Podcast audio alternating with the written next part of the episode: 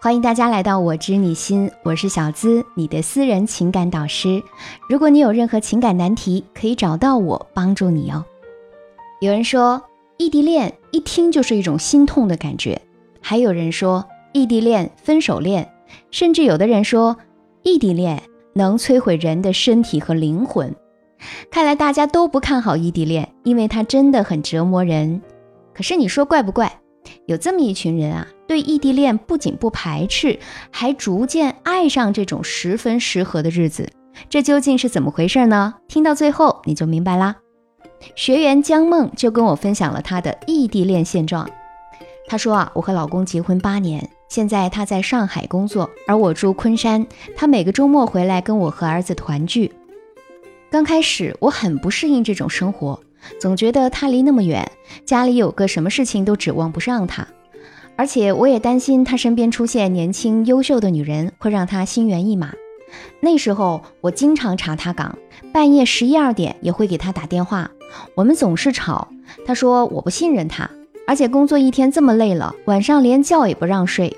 可我说他不理解我，我在家操劳一天，你为什么不打电话关心我一下？总之关系越闹越僵。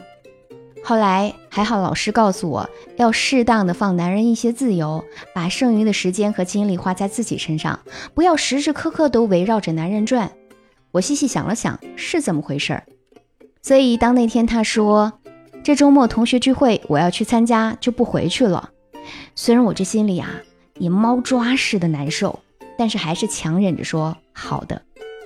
之后也出现类似的情况，我也是忍着，让他感觉我有自己的事情，大方的让他去应酬什么的。然后你们猜怎么着？过了不久的一个周末，他却破天荒的回来了。当时我正和朋友做 SPA，看见他紧张兮兮的模样，我突然顿悟了，原来爱情就是一场游戏，你进他就退，你退他就进。当女性专注自我建设了，男人也会有危机感，也会害怕失去。所以从那时候开始，他不在家的时候，我除了工作，就和姐妹们一起做做瑜伽、排节目、学技能，反正我不会刻意去管他。这两年，我的事业也逐渐呈上升趋势。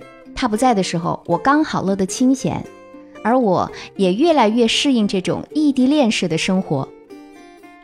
相信大家听完上面的真人故事，知道他为什么享受异地恋独自生活了吧？其实啊，随着经济高速发展，异地恋已经成为一个现状，而不单单是一个问题了。很多夫妻在结婚之后，因为孩子的教育、老人的赡养等诸多现实问题，都面临着异地恋的可能。那么在这个过程当中，会遇到什么样的问题呢？小泽老师总结了这几个问题，你可以听听看。你是不是遇到过？如果有相似的问题，可以打在评论区哦。第一，隔着距离最容易产生怀疑和嫉妒。异地恋夫妻中最糟糕的问题之一就是怀疑和嫉妒，因为不能时刻留在对方身边，就会滋生出一种假想敌，就像江梦之前一样，总担心他身边出现更年轻漂亮的女人，或者他会做一些对婚姻不利的事情。但实际上，你的这种怀疑和嫉妒，不但不能增加你们之间的联系，反而会影响你和伴侣之间的感情。这种看不见摸不着的嫉妒心理啊，也会时刻的蚕食你的情绪，让你变得神经质，一点小小的矛盾就有可能被击垮。至于具体会怎么影响你们的感情，请认真听第二点。第二点就是，经常会为一些鸡毛蒜皮的小事儿吵架争论。一旦有怀疑，就肯定有争论，而争论的结果呢，又会造成矛盾升级，恶化你们之间的关系。可能最开始只是因为他没有及时回复你的信息，而后面你就会追问他的行踪。但对方他是一个独立的个体啊，他不想被你时刻控制着，那么你们的关系就会出现裂缝。人一旦有压迫，就会反抗，或针锋相对，或逃避离开。就像江梦的老公。之前在他的盘问之下，越来越想逃离那种氛围。这种时不时就存在的争执，会导致更多的压力和对于长距离关系的担忧，会让我们怀疑是不是我们的爱情早就不存在了，产生分道扬镳的念头。第三，距离让我们的依恋感逐渐减少。异地恋因为距离，一些温暖无法及时送达，一些呵护无法及时实现。当他遇到困难的时候，不会第一时间就向你求助；当你不开心的时候，可能也不敢轻易向他表露。很多人会在一个又一个这样的瞬间里，觉得自己是一个人在战斗，逐渐就不再去依赖对方了。当依赖感慢慢减弱，你们的感情也在悄悄发生着变化。某婚恋机构曾发布双十一婚恋调查报告，对不同年龄层、学历、地区等的职场情侣的情感现状、交往模式、婚恋态度等方面展开调查。结果显示，百分之七十以上的情侣因为工作原因都保持着独立的空间，只有在周末或者闲暇时间才见面。而这种异地恋形式也正逐渐被大家所接受。其实，我们该怕的不是异地恋。而是该如何在这种恋爱模式中让我们的感情始终如一？关于这一点啊，小资有以下建议，我觉得对你们的感情进阶与升温会非常有帮助。第一，松弛有度才最适合成年人的恋情。曾听过这么一句话：爱情经不起考验，但婚姻可以。敢于异地恋的婚姻才最稳定。关于信任这件事情，你越是担忧。就越会出现你不想面对的问题，就像江梦和她老公，如果当时不是及时听了我的建议，怕是已经走到了不可调和的程度。作为成年人，我们都知道，并不是两个人天天在一起就能严防出轨的，倒不如静下来向内思考和解决问题。古人说，两情若是长久时，又岂在朝朝暮暮？其实是在告诉我们，情浓时当然要朝朝暮暮。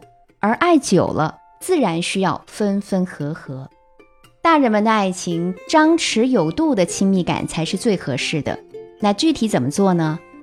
比如他不在的时候，用心工作学习，或者和朋友多出去逛逛；他在的时候，可以多和他聊天，知道彼此的想法，避免矛盾发生。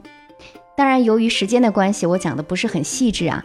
若想系统的学习一下如何跟老公交流想法，或者如何建设自己等等，大家可以添加我的微信，是我的本名肖姿琴小写全拼加数字五二零，我们好好聊一聊。第二，调动对方的情绪波动，保持新鲜感。第一阶段，松弛有度，让我们的感情再次恢复。那么该如何更好的让他的精力都集中在你身上呢？这就需要经常调动对方的情绪，这一点啊，需要百分之五十的热情，加上百分之二十五的坚持和百分之二十五的包容。打个比方啊，比如他的朋友圈，如果你条条点赞，那就没什么新鲜感；如果你不定时的点赞，或者在某个地方问他这是哪里呀，我也好想去。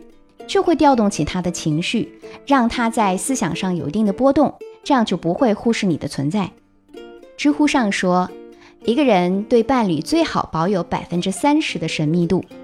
神秘度不是让你去隐瞒事实，而是在你和伴侣已经熟悉了对方每一个特点之后，再去完善提升自己。可以像江梦一样，定期做做美容、练化妆手法，报个培训班，沉淀一下自己等等。给他不一样的你，让他每次看到你啊，都觉得是未发掘完的宝藏。那他怎么还会三心二意呢？第三，进行深层次的情感连接，巩固感情。心理学上说，自我暴露是人际关系深度的标志。异地恋的伴侣大多为了不让对方担心，总是倾向于把好的一面展示出来，把痛苦和悲伤留给自己。可是，如果你一直都隐藏自己真实的感受，除了自己会难过，对方也会觉得你不再信任他，和他之间出现了距离。那怎么办呢？就这么看着感情恶化下去，而不去做些什么吗？我们可以这样做：认真思考自己想要的是什么，然后表达出来。比如，把“你根本都不懂我，算了，不和你聊了”改为“我今天有些不开心，你都没有注意到。”我觉得很失落，我希望你哄哄我，让他感受到你此时的情感，明白你需要被安慰和呵护，这才是你们进行深度情感连接的时刻。你也可以关心他最近怎么了，是被人影响了，还是什么事情影响了？你需要他，他也需要你，感情才会越来越稳固。恋爱都是需要练习的，异地恋也不是注定就没有好的结局，而是我们必须要进行一定的心理建设，抱着打一场持久战的准备，让感情冲破时间和距离，保留美好和期待。好啦，今天的节目到这里就结束了。喜欢小资或者有任何的情感困惑，都可以找我哟，也能预约观看我的直播，更有机会跟我连线进行一对一答疑哟。每周六晚八点，我在直播间等你。